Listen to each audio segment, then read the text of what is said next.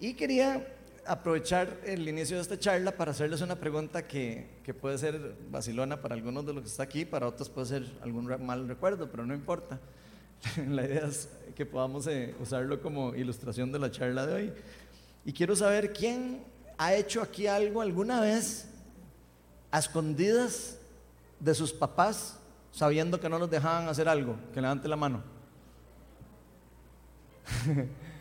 Qué mentirosos los que no mano. Eh, no, no, hablando en plan, ¿verdad? Eh, yo no sé si ustedes se acuerdan. para este ejemplo voy a asumir, ¿verdad? Obviamente no todos tuvimos papás así como que qué brutos más buenos papás, ¿verdad? Entonces, el ejemplo que voy a dar, voy a asumir que tuvieron un papá o una mamá estrictos, pero no violentos, ¿ok? Y que no eran malos papás, digamos. Vamos a pensar en que eran simplemente papás eh, estrictos y, irresponsables pues, también, ¿verdad? Bastante irresponsables, ¿ok? Entonces puede ser que no todos nos identifiquemos para eso porque yo sé que todos tenemos diferentes eh, pasados y, circunstancias de la vida, pero indiferentemente de eso, vamos a usar esto como ejemplo. En el caso mío, yo no tuve unos papás malos, tuve unos papás más bien muy buenos. Eh, si eran estrictos, mi papá más que todo, mi mamá no tanto, mi mamá era más eh, como de dejarlo hacer uno lo que quisiera y así, pero mi papá sí era más estricto. Y también, aunque mi mamá también me dejaba hacer de todo y así, ¿verdad? De a veces a uno le decían, no haga esto, ¿verdad? Y uno, ¿verdad? Siempre de bicho, ¿verdad? Bueno, bueno, yo, yo no sé si usted, pero yo cuando era chiquitillo era muy hiperactivo y muy necio y así, me decían, no, no sé, me castigaban con algo y yo veía cómo hacía para, para no hacer caso, ¿verdad?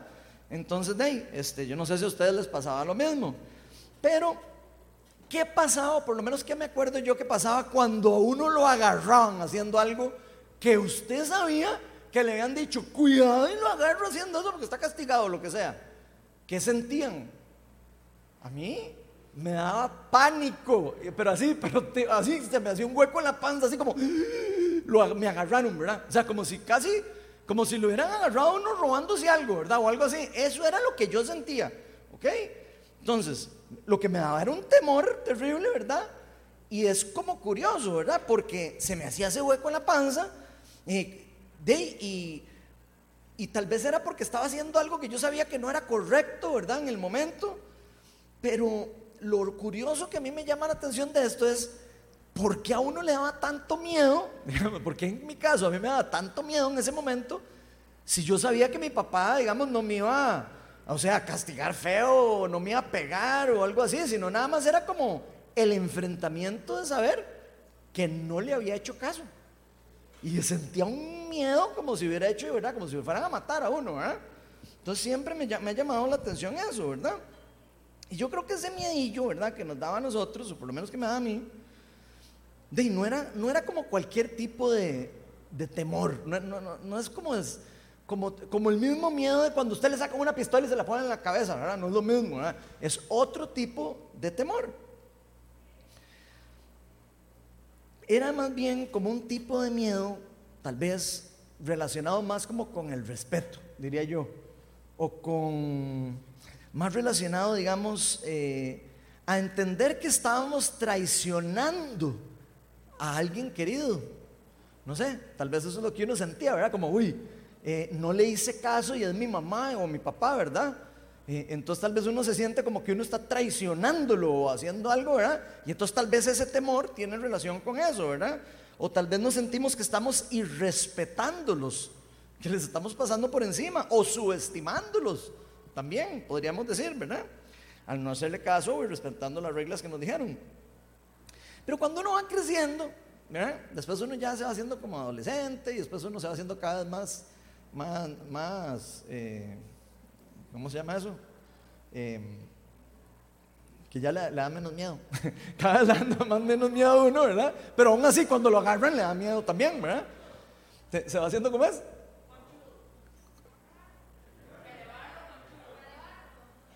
Carebarro sería, tal vez sí. Es que no oía la palabra, entonces estaba como, bueno, sí. Bueno, sí uno va haciendo carebarro, ¿verdad? Con eso. Pero aún así, yo me acuerdo que de adolescente me agarraban haciendo algo malo y también sentía como el miedillo, aunque, aunque tal vez ya no era lo mismo, ¿verdad? Porque de chiquillos uno como que le da más miedo, Pero aún así uno sentía eso, ¿verdad? Y conforme uno va creciendo y, y, después uno se casa, si alguno de ustedes ha tenido el privilegio de casarse y tener hijos, yo sé que no todos, pero cuando uno ya tiene hijos, uno empieza a entender por qué es que los papás eran tan necios, ¿verdad? Y por qué es que los papás le decían a uno, no haga eso, no haga lo otro, y haga esto, y no haga esto, y el otro, era En esa época uno decía, qué necios mis papás, man. A todo mundo lo van a hacer menos a mí, ¿verdad? Eso es lo que yo sentía, por lo menos. Entonces, pero ya cuando uno se hace grande, uno empieza a darse, uno empieza a darse cuenta que lo que los papás le decían a uno, no haga esto, era para el bien de uno. Era para protegerlo a uno. Era para ahorrarle dolor a uno, tal vez hasta en algunas circunstancias, ¿verdad? O ahorrarles meternos en mayores problemas, particularmente después en el futuro, para cuidarnos, nunca para hacernos mal. Eso sí, por eso les decía, si los papás eran buenos, ¿verdad? Hay otros que, que sí son rats, ¿verdad? Y, y, se aprovechan de las circunstancias, ¿verdad? Pero en el caso de una familia normal, sabemos de que no, ¿verdad? Que la intención de nuestros papás, si están eh, siendo siempre eh, personas de bien, va a ser cuidar a sus hijos, va a ser guiarlos, va a ser protegerlos, va a ser guiarlos por el camino del bien. Y vieran que yo creo que esto es algo muy parecido a lo que nos pasa a nosotros con el temor de Dios. Tal vez ese es un tema que eh, cuesta explicarlo, uno lo lee en la Biblia, ¿verdad? Y uno escucha el temor de Dios y, y uno se le, como que es, es, un poco difícil, ¿verdad? Entender ese, eso cuando la Biblia habla de ese temor, ¿verdad? Pero la Biblia nos enseña que nuestro Dios no es un papá malo, que es un papá muy bueno, que es un papá muy justo. Y quiero que piensen que en el caso mío, si yo tuve unos papás bastante buenos, Dios es muchísimo más bueno que mis papás, muchísimo más bueno que sus papás también. Y aún así, en la Biblia nos habla de este tema o algo importante relacionado con ese temor que hay que tenerle a Dios de cierta forma. Incluso vean lo que nos dice Salmo 111, versículo 10. Dice, el principio de la sabiduría es el temor del Señor. Vean qué cosa más curiosa, ¿verdad? Qué, difícil de entender en, lógica humana, ¿verdad? Eso. Uno escucha eso y, suena raro, ¿verdad? Y esto pareciera que es como complicado de entender para nosotros, como les vengo diciendo, y especialmente si no creemos que ese Dios poderoso, ese Dios creador del universo, del cielo y la tierra, es realmente un Dios bueno. Si usted y yo no podemos creer eso por X o Y motivo, porque se lo enseñaron, porque lo creyó, porque sea lo por lo que usted pueda creer que Dios no es bueno, podría ser para nosotros difícil poder entender lo que, que este temor que hay que tenerle a Dios, del que nos habla la Biblia, no es algo malo, sino es algo bueno, que lleva a un resultado y un fruto del Espíritu Santo, un fruto bueno también. Por eso la charla de hoy la titulé Dichosos son los temerosos de Dios. Y vamos a hacer una oración para invitar al Espíritu Santo antes de empezar hoy en esta charla. Y quiero pedirle a Dios que nos abra nuestro entendimiento, la sabiduría y que nos dé la paz, la tranquilidad y todo lo que necesitamos para entender lo que nos va a decir hoy. Señor, Señor, te pido para que nos abras nuestro entendimiento espiritual, los ojos y los oídos y podamos escuchar lo que tienes para nosotros hoy. Ven Espíritu de Dios y en este lugar te pido para que se caigan incluso cualquier tipo de ideas que no sean alineadas de como de como quién eres tú, Señor, que se nos haya impregnado en nuestra mente que todo lo que hayamos aprendido que no se alinea a tu palabra, Señor, simplemente se caiga y podamos hoy entender y disfrutar y maravillarnos de la importancia de que nosotros seamos temerosos de ti, con todo lo que significa eso, Señor. Que no es algo malo, que es un temor más de respeto, de sometimiento, de no querer traicionar lo que tú has hecho por nosotros. En Espíritu Santo, abre nuestro entendimiento. Te pido para que me llenes con tu Espíritu Santo en este momento, para que lo que yo hable sea lo que venga dirigido por ti, Señor. Todo esto te lo pedimos en el nombre de Jesús. Amén. Bueno, hoy vamos a estar en un Salmos. Entonces, eh, vamos a estar en el 34 y vamos a estar viendo los versículos del 8 al 15, se los van a poner ahí en la pantalla. Y dice lo siguiente, prueben y vean que el Señor es bueno, dichosos los que en Él se refugian. Teman al Señor, ustedes sus santos, o sea, ustedes sus escogidos, ustedes sus apartados para Él, ¿verdad? Pues nada les falta a los que le temen. Los leoncillos se debilitan y tienen hambre, pero los que buscan al Señor, nada les falta. Vengan hijos míos y escúchenme, que voy a enseñarles el temor del Señor. El que quiera amar la vida y gozar días felices, que refrene su lengua de hablar el mal y sus labios de proferir engaños, que se aparte del mal y que haga el bien, que busque la paz y la siga. Los ojos del Señor están sobre los justos y sus oídos atentos a sus oraciones. Entonces hoy lo que me gustaría hablar, por lo menos unas tres enseñanzas que vamos a poder sacar de este salmo, que yo creo que nos va a enseñar un poco al respecto de por qué es tan importante que nosotros entendamos lo dichosos que son las personas que realmente son temerosas de Dios. ¿Por qué eso es tan importante entender para nosotros? Y la primera verdad que vamos a ver de eso, de ese concepto, es que dichosos son los temerosos de Dios porque los que le temen en Él se refugian. ¿Ok? Y vieran que viene a mi mente, o me, llama la atención que la Biblia nos diga, en el Salmo este que acabamos de leer, 34.8, que dice, prueben y vean. O sea, pongan a prueba a Dios. Prueben y vean. Experimenten esto, es lo que está diciendo. Prueban y vean que el Señor es bueno. Dichosos los que en Él se refugian. ¿Y por qué esto quiere decir que para que usted y yo nos podamos refugiar en Dios, para que usted y yo podamos venir delante de Él y decirnos, yo quiero que Él me cuide, me, me proteja del mal o me, o me me guíe por el camino del bien, si lo, pusiéramos, si lo pudiéramos de esa forma, debemos probar que Él es bueno. Debemos entender que Él es confiable.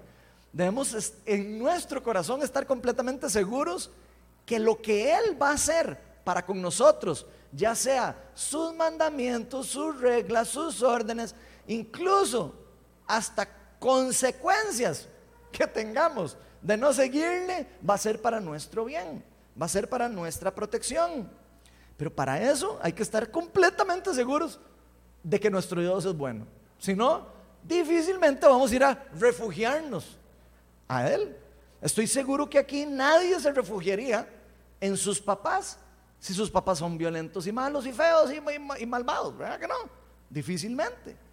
Porque nadie se refugia en un lugar en donde siente que hay eh, problemas o que puede haber peligro. Las personas nos refugiamos en donde creemos que hay paz, donde creemos que hay amor, donde creemos que hay cuido para con nosotros. Pero no solo eso, sino creer que Dios tiene el poder para poder cuidarnos a nosotros de absolutamente todo.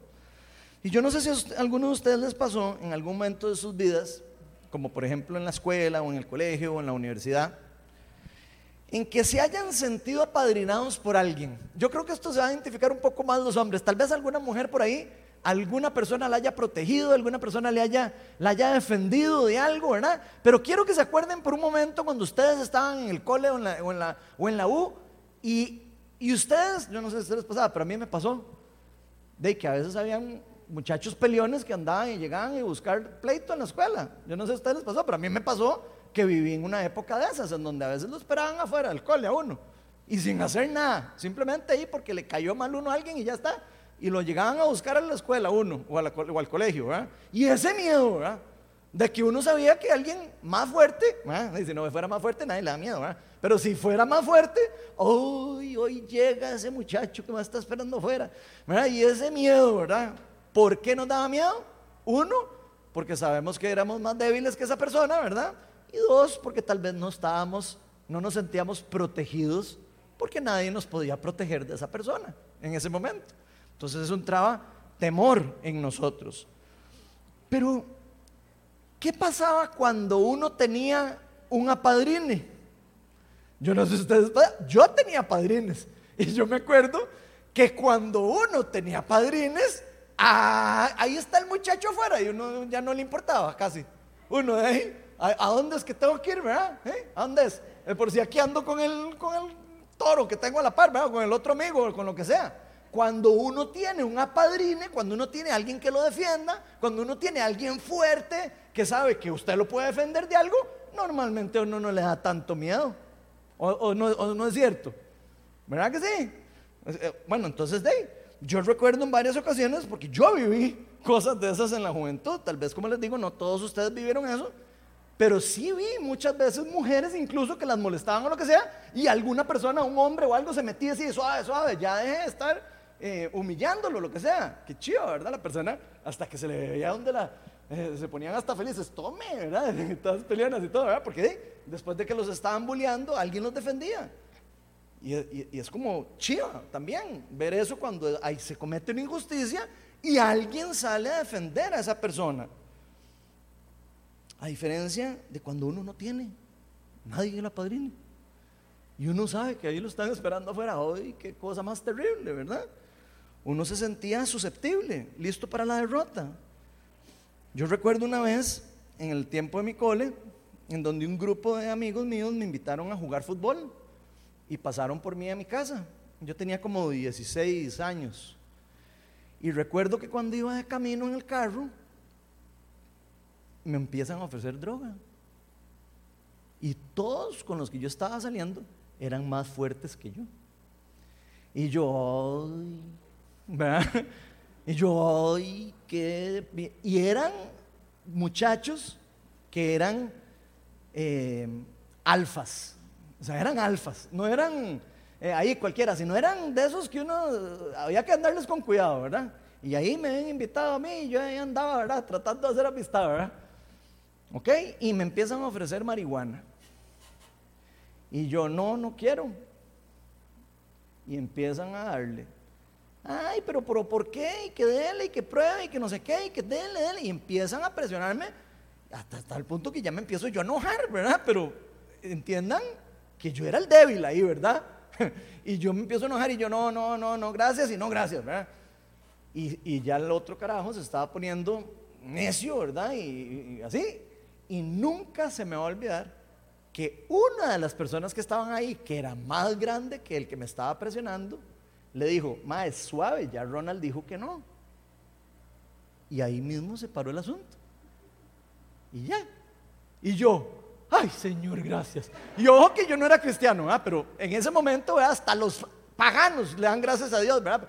Porque hey, eh, eh, sienten que verdad lo sacaron a uno de un enredo, ¿verdad? Ahí sí, cree todo el mundo en Dios, ¿verdad? Eh, pero bueno, a mí me pasó eso. ¿Qué hubiera pasado si yo no hubiera tenido ese padrine?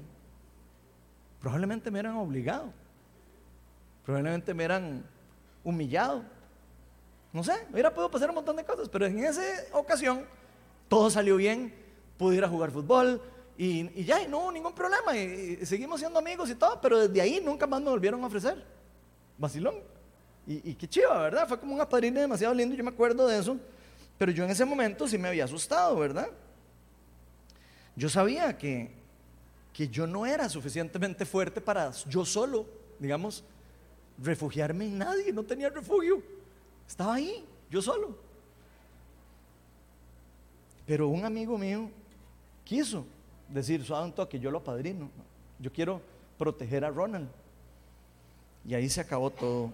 Yo me sentí protegido y el miedo se fue. Y yo creo que esto es un buen ejemplo de lo que pasa con Dios. Por eso cuando una persona realmente entiende cuán grande es ese Dios, así como ese amigo grandote que me defendió a mí, ¿verdad? Cuando usted entiende que ese Dios suyo es un Dios alfa, es un Dios, el alfa y el omega, dice la Biblia, el primero y el último, no hay nadie en el mundo más poderoso que el Dios de nosotros, el Dios de Abraham, Isaac y Jacob. Estamos hablando del Dios de la Biblia, ¿verdad? No hay nadie, dice la Biblia, que hay más grande que Él. Y dice la Biblia misma, ni siquiera yo, dice que Él es el más fuerte de, todos de todo lo que existe en el universo. Vean lo que dice Salmos 135, 5. Dice, yo sé, o sea, lo están garantizando, que el Señor nuestro soberano es más grande que todos los dioses con minúscula. Y yo no sé si usted se ha dado cuenta que la Biblia habla de dioses con minúscula y de Dios en mayúscula. ¿eh? Eso es porque hay un montón de dioses falsos en el mundo que son en minúscula, son más débiles que Dios, aunque pareciera a veces que son más grandes, como el que me estaba bulleando ese día, que pareciera que es más grande que uno, pero Dios es mucho más grande que esos dioses falsos. Sabemos que incluso aunque vivimos en el mundo influenciado por el reino de las tinieblas, van a pasar cosas malas todo el tiempo. Ya sabemos que el mundo está lleno de cosas malas. Vean ahora lo que estamos viviendo con las guerras y con todo. Fijo usted y yo nos vamos a topar con casos como lo que me pasó a mí en el colegio en la vida, solo que con diferentes cosas. Eso puede ser así un ejemplo suavecito de algo, de algo peligroso que le puede pasar a uno en la vida. Pero nuestro Dios es mucho más grande que cualquier otra persona que lo pueda padrinar a uno en este mundo. Más grande que cualquier otro mortal, dice un versículo en Job. El Dios es más grande que cualquier otro mortal, dice un versículo por ahí en Job. Y eso Dios lo demuestra. Si ustedes leen un poco la Biblia en el Antiguo Testamento, se van a dar cuenta que eso ocurre y Dios demuestra su poderío sobre todos los otros dioses a través de las plagas de Egipto. Uno empieza a decir, ay, pero ¿por qué ese Dios tan malo que mandó y, mandó eh, ranas y mandó todo eso? No, son toque.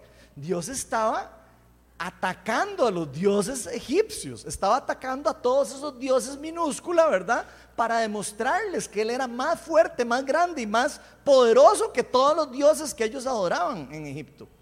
Todos y cada uno de ellos tiene un dios asociado. Ahí lo van a estudiar. Y es demasiado chivo ver cómo Dios en la Biblia no solo se presenta como el Dios todopoderoso, sino lo demuestra a lo largo del plan de salvación y todo lo que él hace para demostrarnos a nosotros que Él es el único, Él es el verdadero y Él es el más grande y el más fuerte. Y no solo eso, el más bueno. Aunque todas las otras cosas puedan parecer buenas, el único que es bueno y perfecto es nuestro Dios.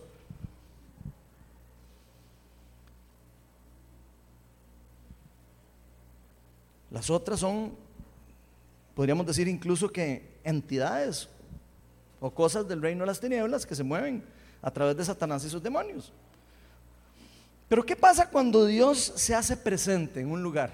Ustedes han visto cuando Dios se hace presente en un lugar y lo que pasa con todos esos dioses falsos. Yo no sé si ustedes lo han visto, tal vez en, una, en, un lugar donde haya, no sé, una gran manifestación de liberación, en un lugar. ¿Han visto lo que pasa? Todos los demonios tiemblan de miedo del Señor. Tienen pánico a Dios.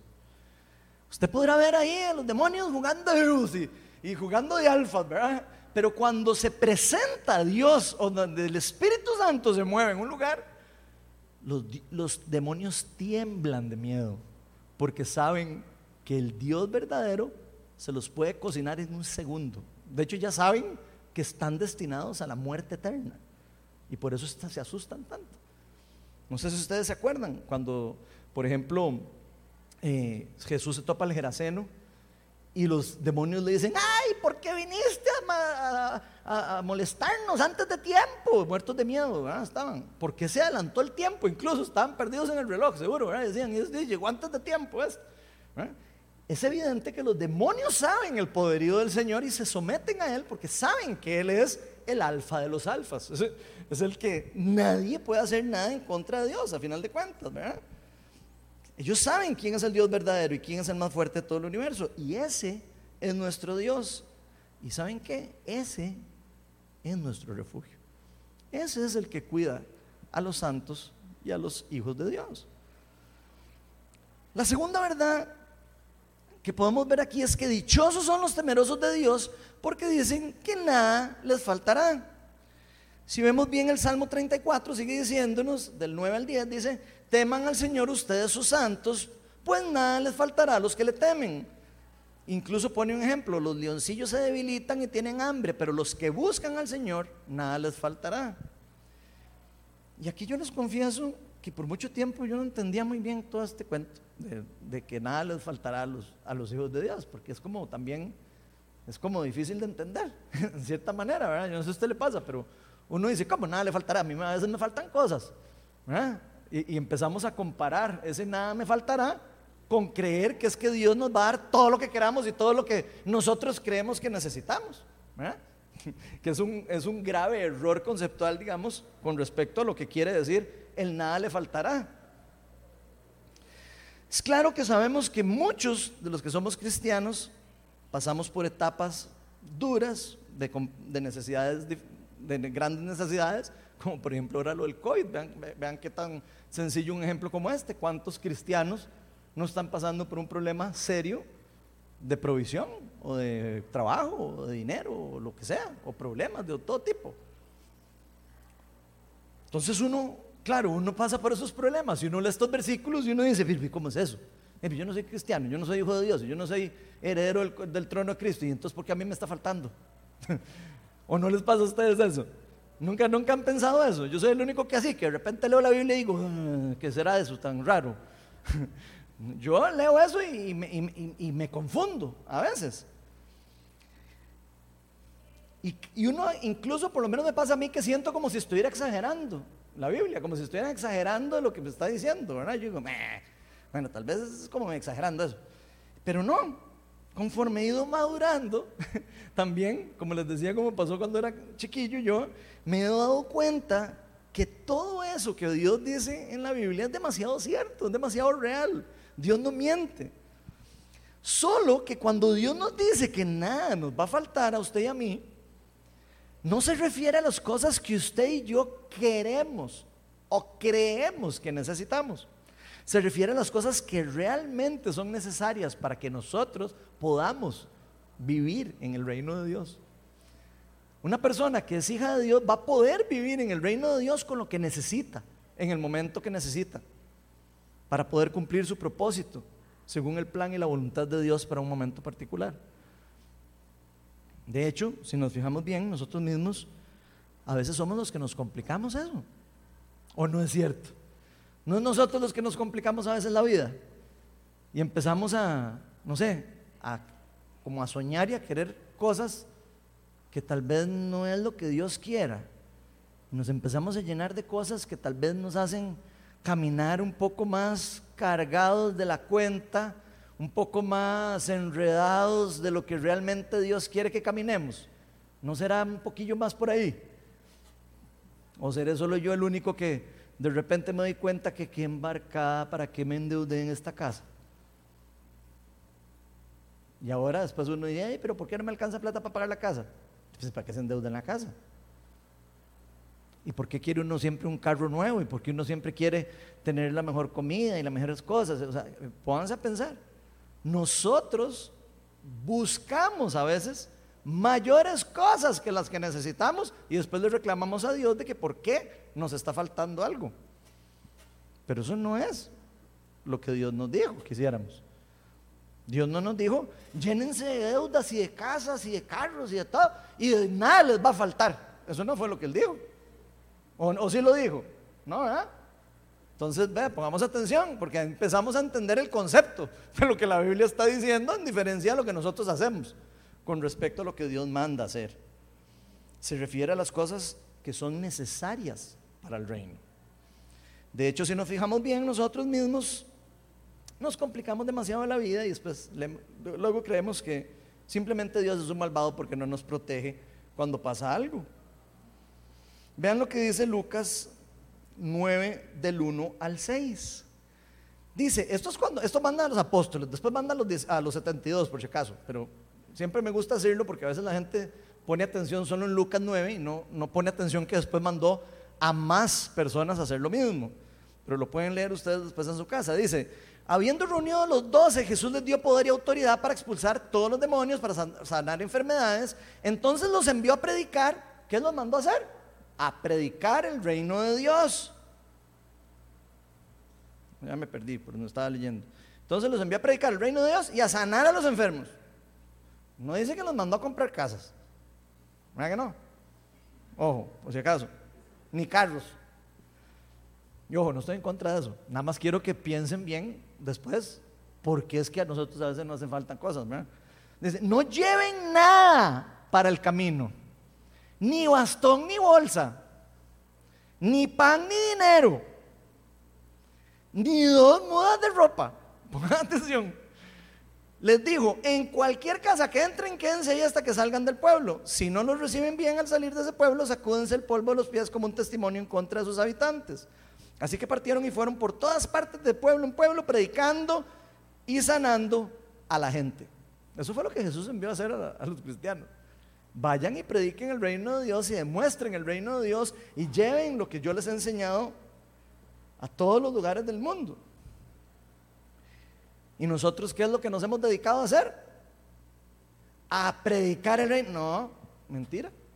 Nosotros nos hemos dedicado a vivir para la plata. Y si sobra tiempo, ir a predicar el reino de Dios. ¿O no es cierto? No es cierto eso. Esa es la realidad. Nos dedicamos a hacer de todo menos predicar el reino de Dios. Nos llenamos de un montón de cosas porque, porque queremos tener un montón de cosas. Y después decimos, es que nos hace faltando un montón de cosas. Entonces ya no puedo predicar el reino de Dios. ah, así, qué loco, ¿verdad? Como para reflexionar, ¿verdad? ¿Cuáles son las prioridades en nuestra vida?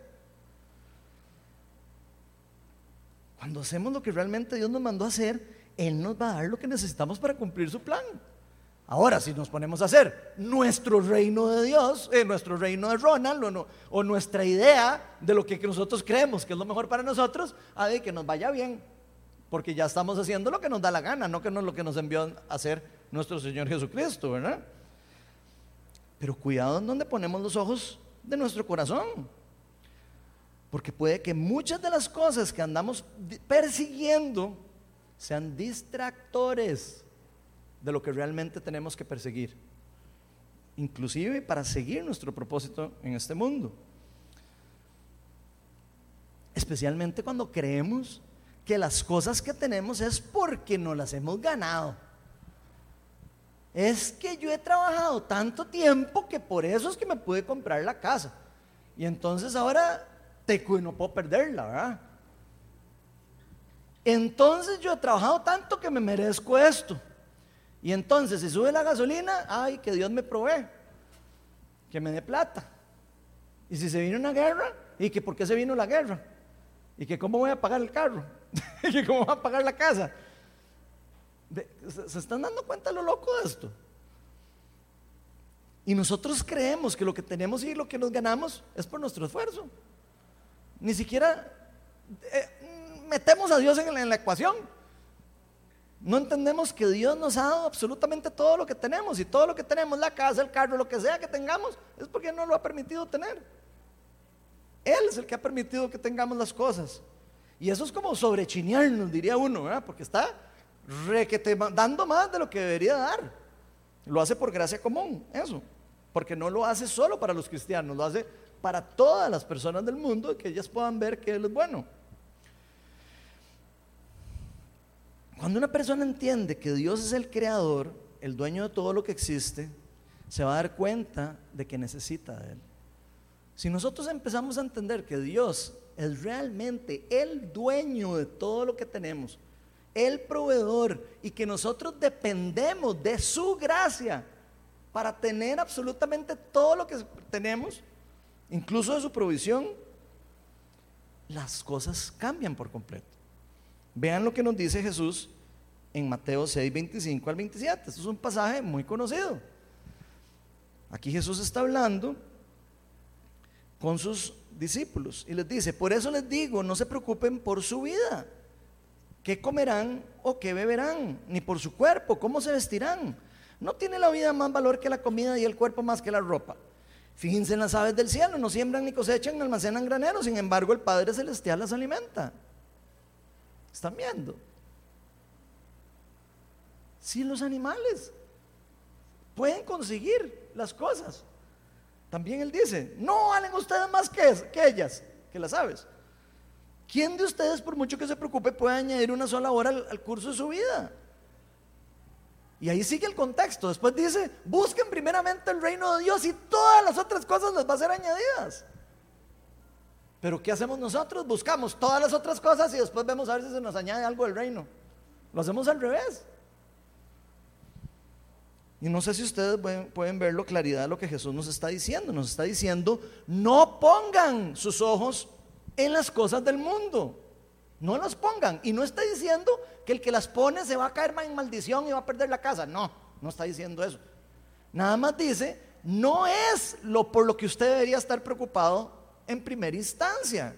Preocúpese por el reino de Dios y su justicia y después, de segundo lugar y de tercero y de cuarto y de quinto y de último, preocúpese por dónde va a dormir, dónde va a comer, qué va a hacer. Pero nosotros lo hacemos al revés. O por lo menos yo lo hice al revés por mucho tiempo y hasta lo hago al revés a veces. Yo no sé si soy el único. Pero yo leo esto y después uno dice, con razón, ¿verdad? Uno reclamándole a Dios, pero es uno el que ha querido caminar en una dirección diferente a lo que Él nos está diciendo que hagamos.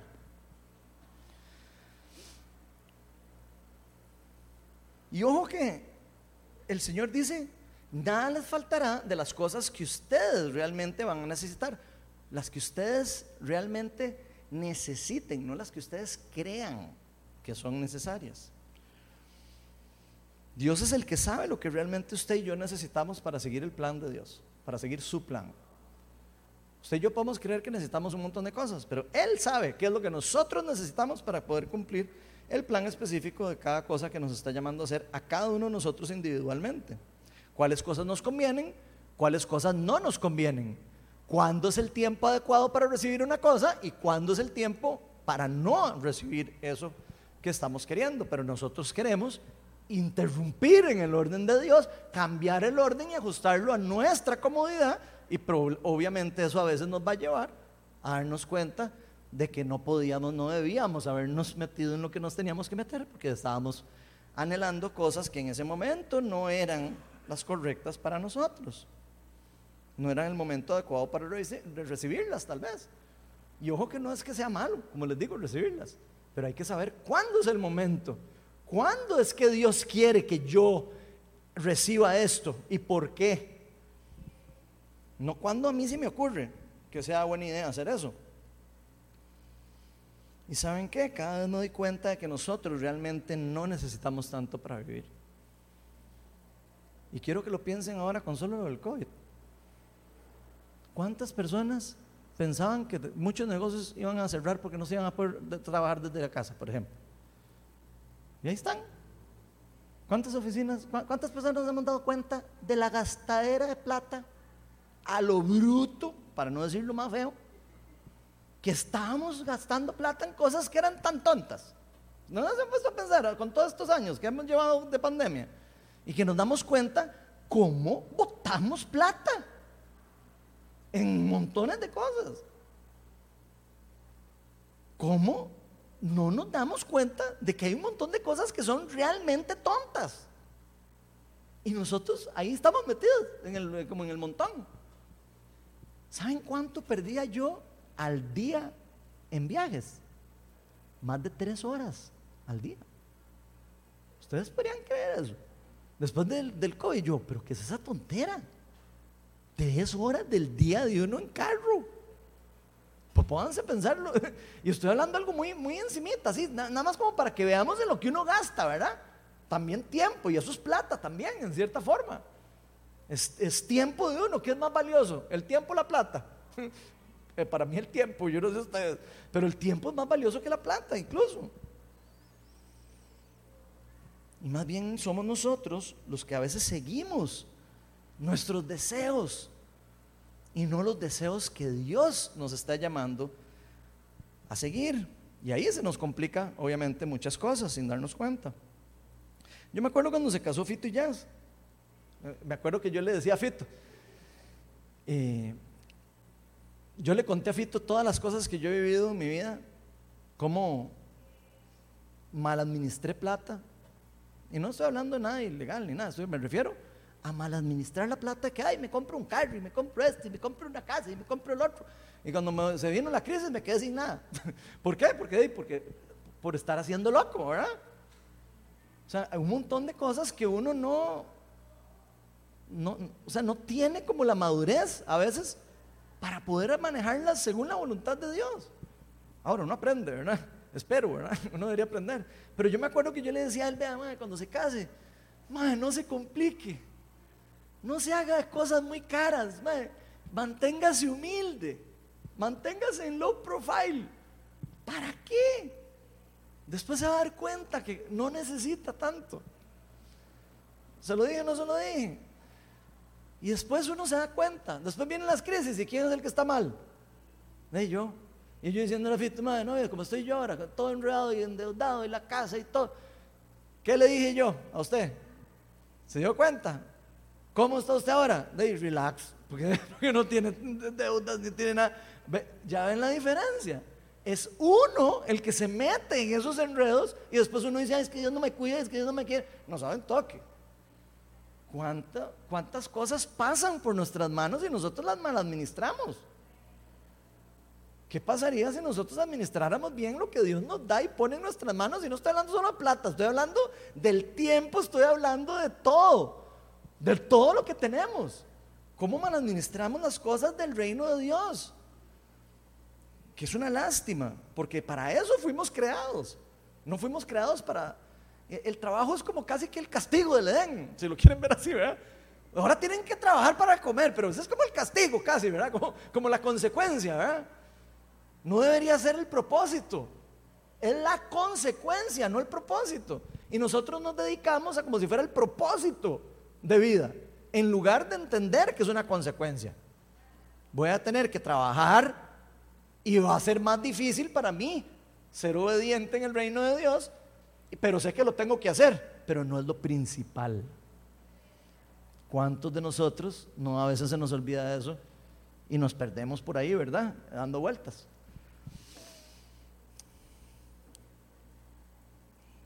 Si viviendo sencillo Dios nos da más, gloria a Dios. Si usted está viviendo sencillo y no está enredado y todo, y Dios le quiere dar más, gloria a Dios, puede bendecir a más gente, puede ayudar a más personas con problemas, puede ayudar a puede bendecir a otras personas y no tanto llenar nuestro ego y nuestro yo y todo lo que nosotros realmente a veces dejamos crecer en nosotros.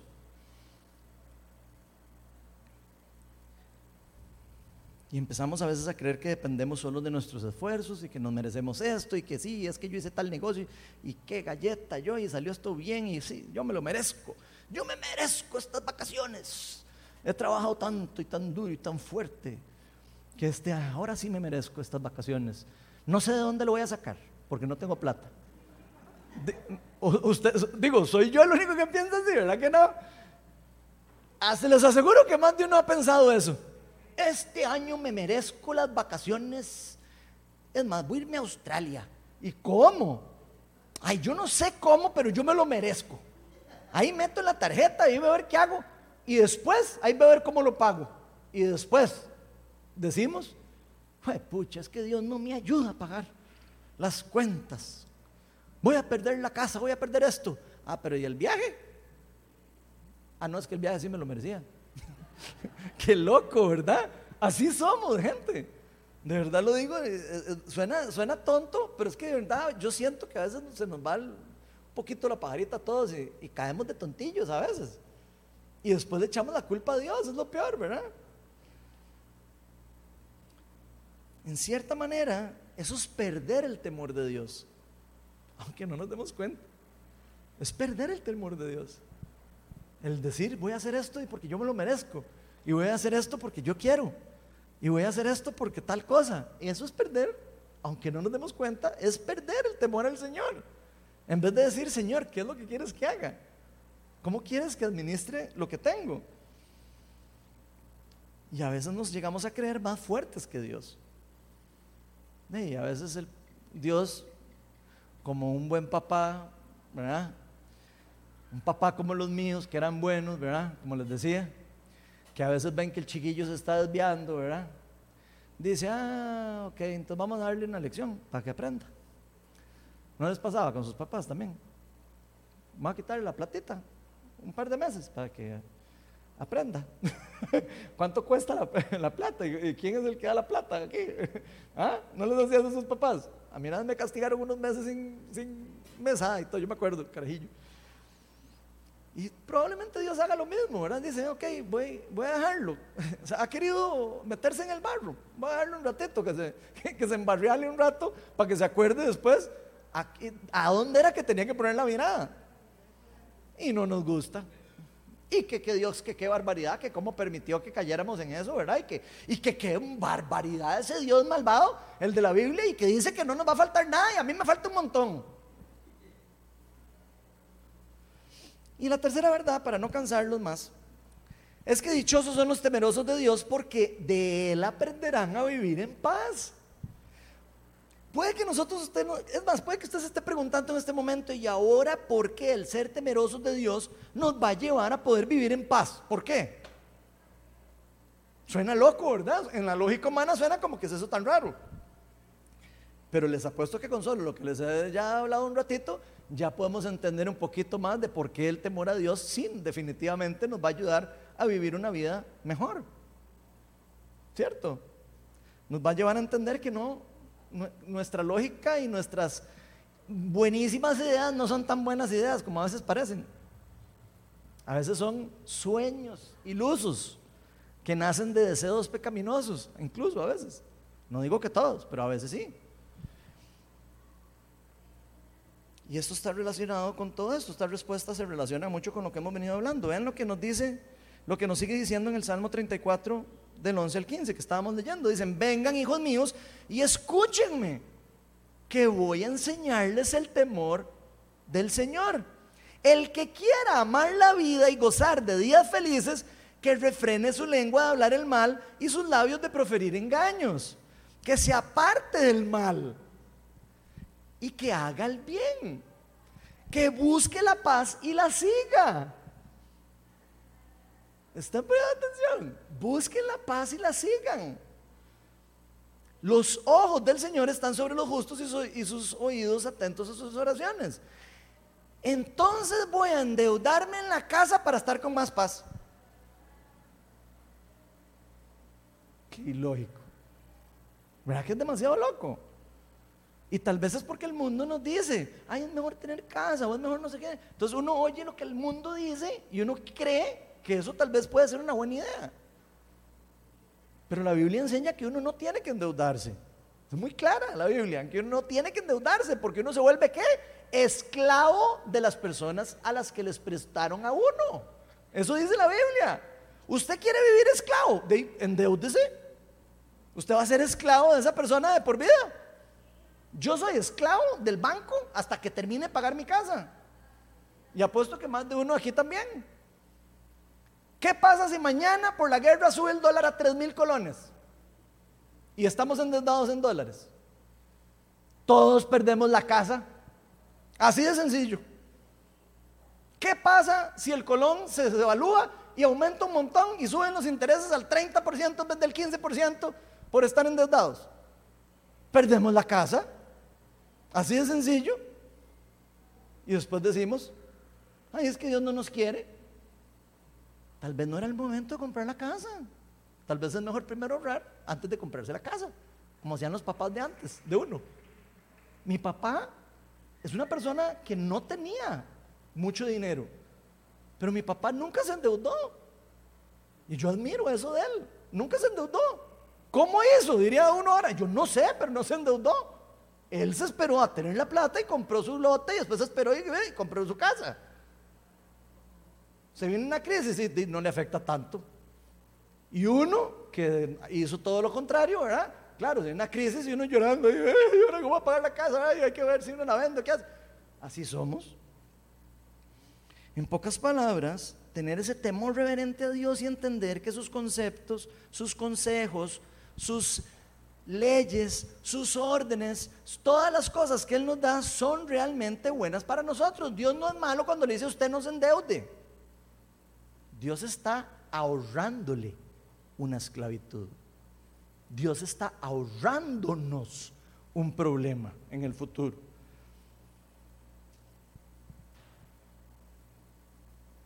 Cuando nosotros entendemos que Dios es bueno, aceptamos sus preceptos y decimos, voy a hacerle caso a lo que Él dice. Si Él dice, no se endeuden, es porque probablemente endeudarse no sea bueno. ay, que ahora es muy difícil y que no sé qué. Si la Biblia dice que se puede, se puede. Punto. Que uno quiera hacerlo diferente es otro cuento. Y es que vamos a empezar por convicción a someternos a Él cuando empezamos a tener respeto de Él, cuando estamos sometiéndonos por temor, en cierta manera de entender de que Él sabe infinitamente más que nosotros, ve más allá de lo que usted y yo podemos ver a corto alcance. La Biblia dice que usted y yo somos de corta vista. Dios no, Dios ve todo lo que va a pasar, todo lo que va a ocurrir. Pero esto no debe ocurrir por ese temor reverente a Dios, no debe ocurrir como por miedo a las represalias de lo que Dios va a hacer para que entonces yo quede en un, en un problema, porque no funciona así. Sino más bien hay que entenderlo por el peligro de abrir el campo para que el reino de las tinieblas tenga poder y autoridad para quitarnos y robarnos lo que Dios quiere darnos. Es al revés. Cuando nosotros pecamos, cuando nosotros hacemos cosas que van en contra del reino de Dios, adivine qué, no es Dios el que está, ay, voy a castigar a Ronald porque se salió del reino. Así no es Dios. Lo que ocurre es que el reino de las tinieblas dice, ¡ay! Ahí pasa el lacra que, se, hizo eso mal, cáigale todo el mundo encima. Es al revés. El reino de las tinieblas es el que se encarga de destruirlo a uno. Dios le dice a usted, no haga eso para que no le dé poder al reino de las tinieblas, para que le pase eso. No es porque Dios sea el malo de la película, es al revés. Él está viendo por delante que si hacemos eso, vamos a caer en el poder del enemigo y nos va a quitar y nos va a robar y nos va a destruir. Es al revés. Pero si usted y yo no entendemos que Dios es el bueno de la película, adivinen qué. Ay, ese Dios malvado que me quitó todo y que no sé qué, bla, bla, bla, bla, bla, bla, bla. Eso es lo que termina pasando. Dios nos deja claro qué es lo bueno y qué es lo malo. ¿Cuáles son los consejos buenos y cuáles son los consejos malos para vivir una vida en gozo y una vida buena en la tierra? Con problemas, claro que sí, en problemas porque estamos en un mundo que está caído y que reina en ciertos momentos bravo al reino de las tinieblas. Sabemos eso. Jesús dice, el príncipe de este mundo está, va a ser expulsado.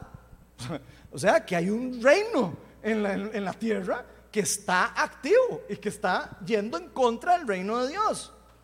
Dios nos dice qué es moral y qué es inmoral. No somos nosotros los que definimos qué es moral y qué es inmoral. Ahora, si usted y yo creemos que podemos definir la moralidad como nos da la gana, entonces, por supuesto, entonces vamos a abrirle la puerta al reino de las tinieblas para que venga y se meta y nos hagan daño en diferentes cosas. Pero Dios nos dice qué es lo moral, qué es lo inmoral, qué es lo bueno, qué es lo malo, qué es lo que hay que hacer y qué es lo que no hay que hacer.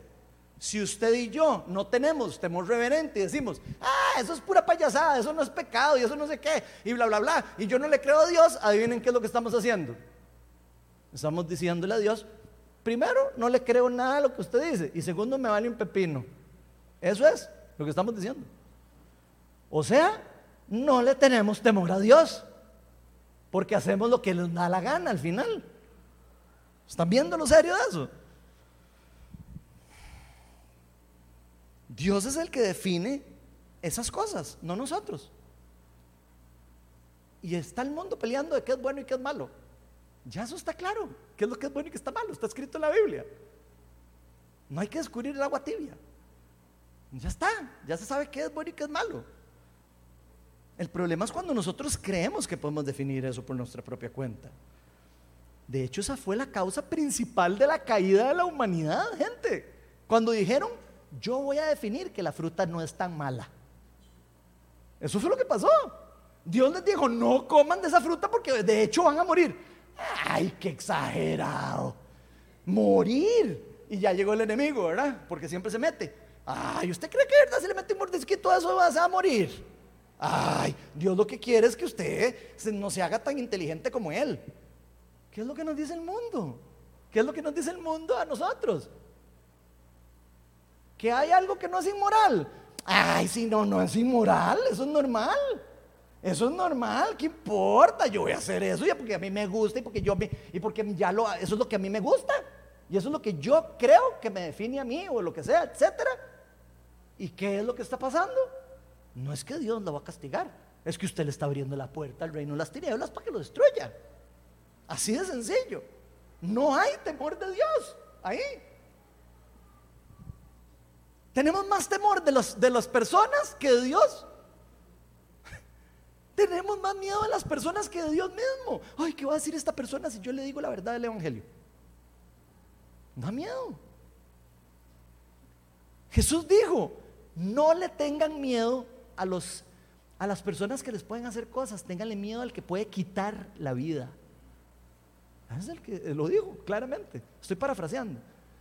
Pero no le tengan miedo a la gente, no le tengan miedo a lo que la gente opina, no le tengan miedo a lo que la gente cree que es moral o lo que no es moral. Ténganle miedo a lo que Dios dice que es moral y que es inmoral, lo que Dios dice que es bueno y lo que es malo. A eso sí, póngale atención. Porque Él sí sabe lo que es bueno y lo que es malo, diferente a todo lo que nosotros podamos creer.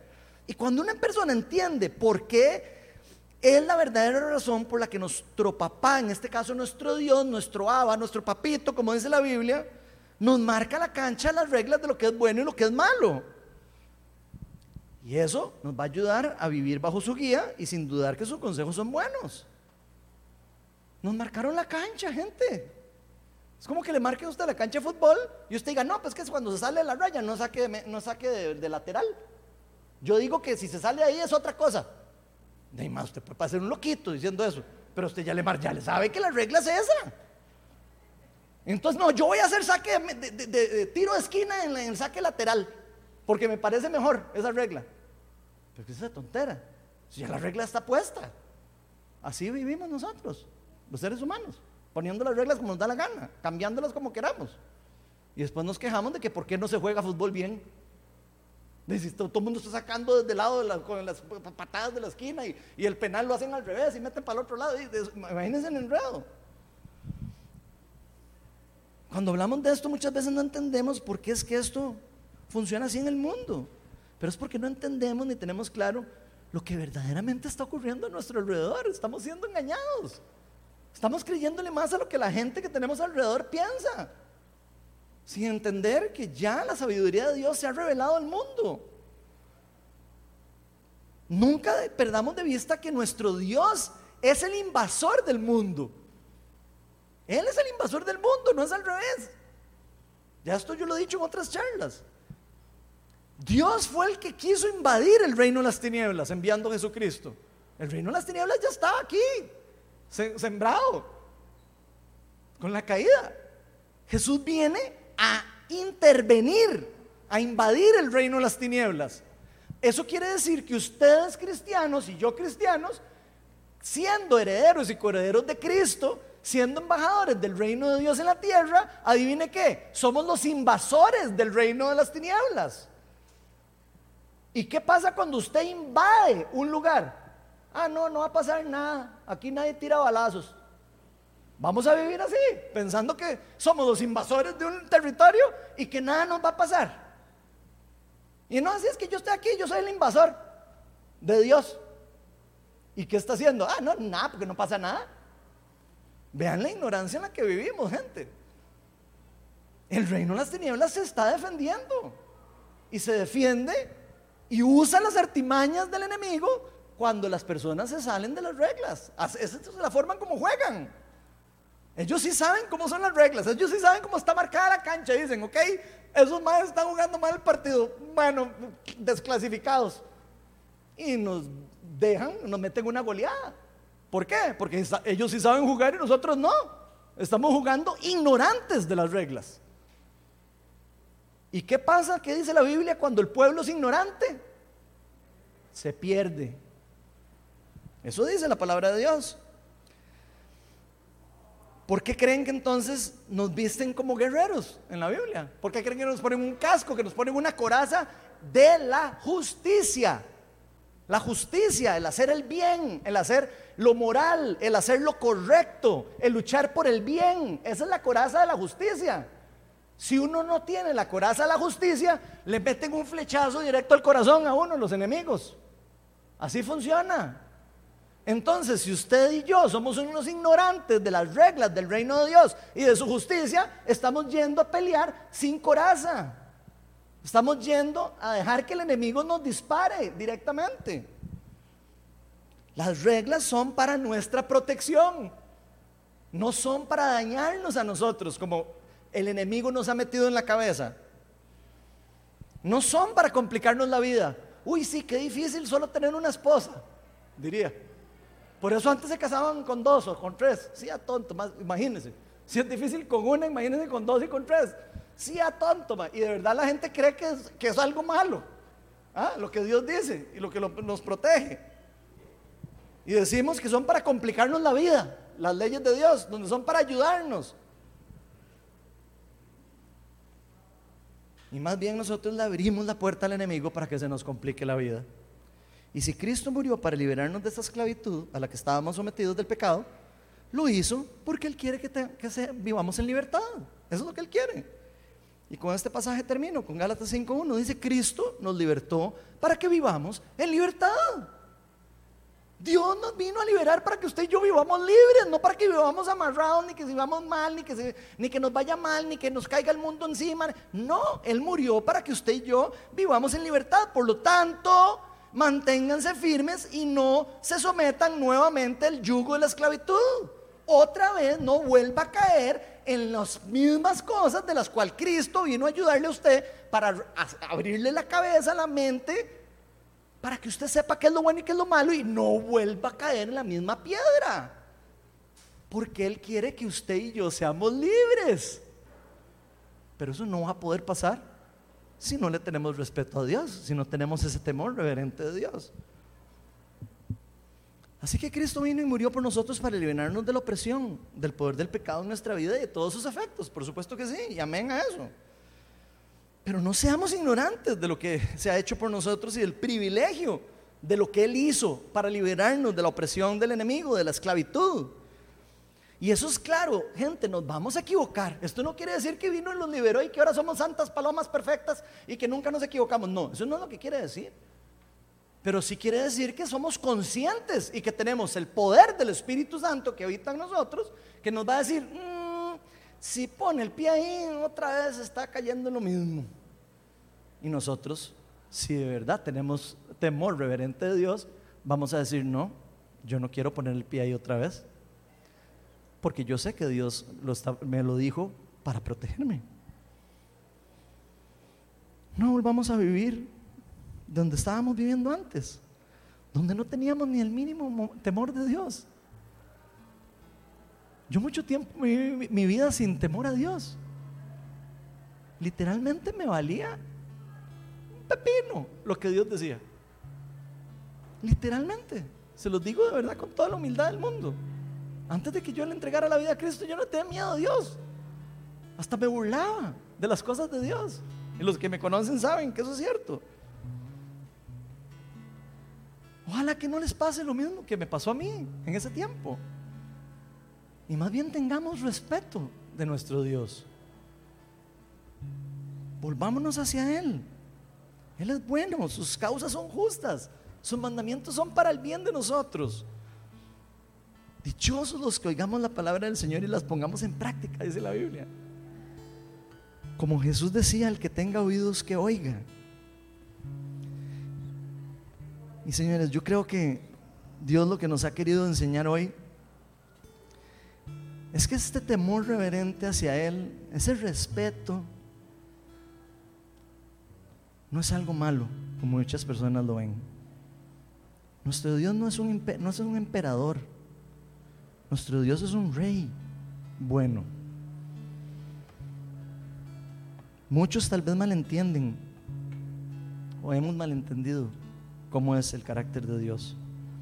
Más bien el temor de Dios, abarcado de una cosmovisión bíblica del reino, es parte fundamental de nuestra vida como cristianos. El temor a Dios es el principio de la sabiduría. Es el principio de cómo caminar en el bien. Nunca olvidemos que nuestro Señor es bueno, tan bueno que envió a su Hijo al mundo para que todos los que pusiéramos nuestra fe en Él pudiéramos salir de ese estado de no tener absolutamente nada de temor de Dios. y poder volver los ojos hacia el cielo y decir, yo entiendo que Él es mi Señor, que Él es mi Creador. Y por eso confieso con mi boca que Él es mi Señor. Él es mi Rey. Él es mi Salvador. Eso va a cambiar por completo nuestra vida, gente. Él nos ha dado la posibilidad de volver al Padre.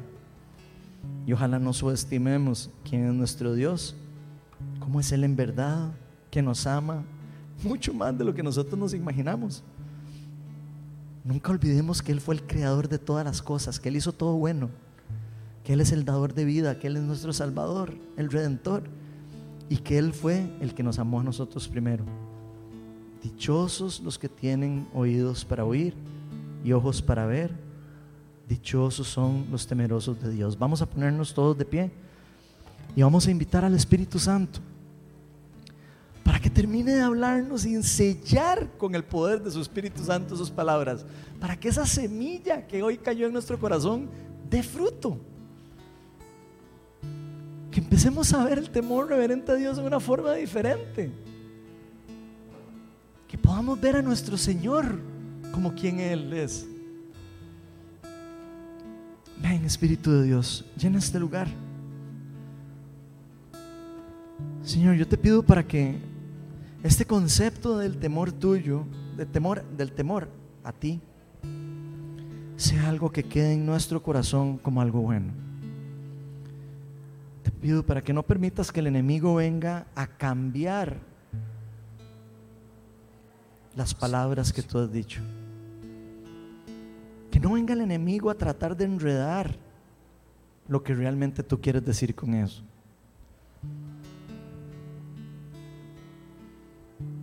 Porque tanto amó Dios al mundo que dio a su Hijo unigénito para que todo el que crea en Él no se pierda, sino que tenga vida eterna. El Señor ama al mundo. El Señor no quiere destruir el mundo. Él es el creador del mundo. Ama tanto al mundo que quiso arreglarlo por medio de su Hijo.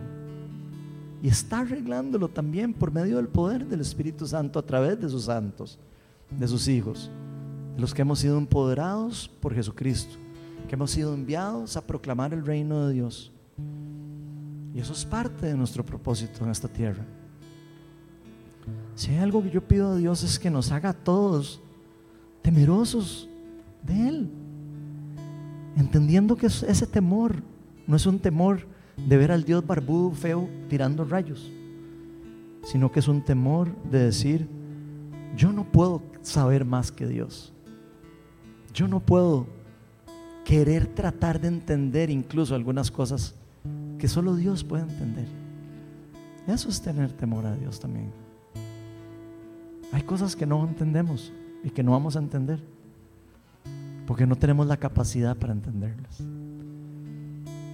Ven, Espíritu de Dios, y en este lugar. Y hoy quiero hacer un llamado.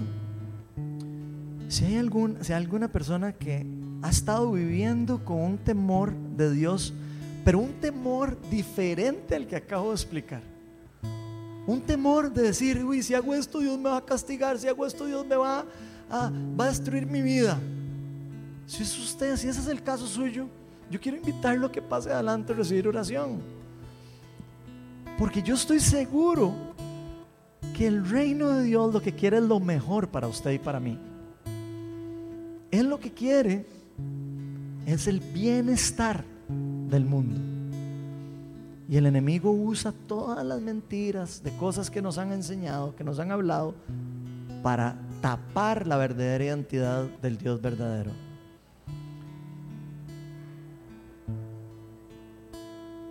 Si hay algo por lo que Dios también nos liberó por medio de Jesucristo, es de la condenación. Todos los que estamos en Cristo, dice la Biblia en Romanos, que no hay condenación para los que estamos en Cristo Jesús. No hay condenación. Él pagó por nuestros pecados. Él nos da la posibilidad de arrepentimiento genuino a través de su Espíritu Santo. Y nos da acceso a la gracia. en arrepentimiento. Ven, Espíritu Santo. Hoy es el mejor día para romper todas esas enseñanzas o mentiras de que nuestro Dios quiere castigarnos y destruirnos. Si eso fuera así, nunca hubiera enviado a su Hijo unigénito.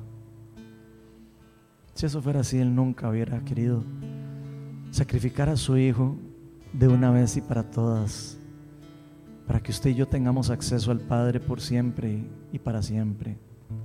Tengamos acceso al perdón, a la redención, a la bendición, a la sanidad, a la restauración, al cambio de mente, al cambio de personalidad, de carácter y de ser redimibles a pesar de nuestros pecados, a pesar de nuestras iniquidades. Porque nuestro Dios es amoroso y compasivo, lento para la ira y el enojo. Y no solo nuestro Dios, la Biblia dice que es nuestro Padre, nuestro Abba Padre, nuestro papito. Usted puede volver a Dios y decirle papito, porque Él es el Dios que nos ama. Y no solo eso, Jesús dijo también, ya no los llamo mis siervos, los llamo mis amigos. O sea, nosotros, los hijos de Dios, también somos amigos de Dios. Y eso es demasiado lindo.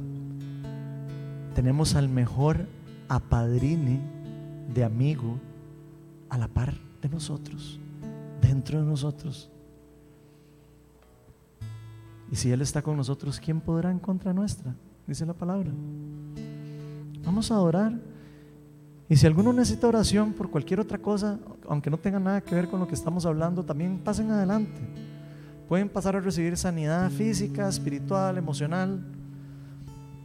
O simplemente pedirle a Dios que, que los ayude a entender, que nos ayude a todos a entender cualquier concepto, cualquier cosa de lo que nos ha estado hablando en todo este tiempo.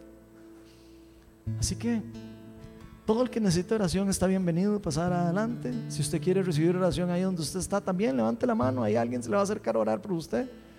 No importa.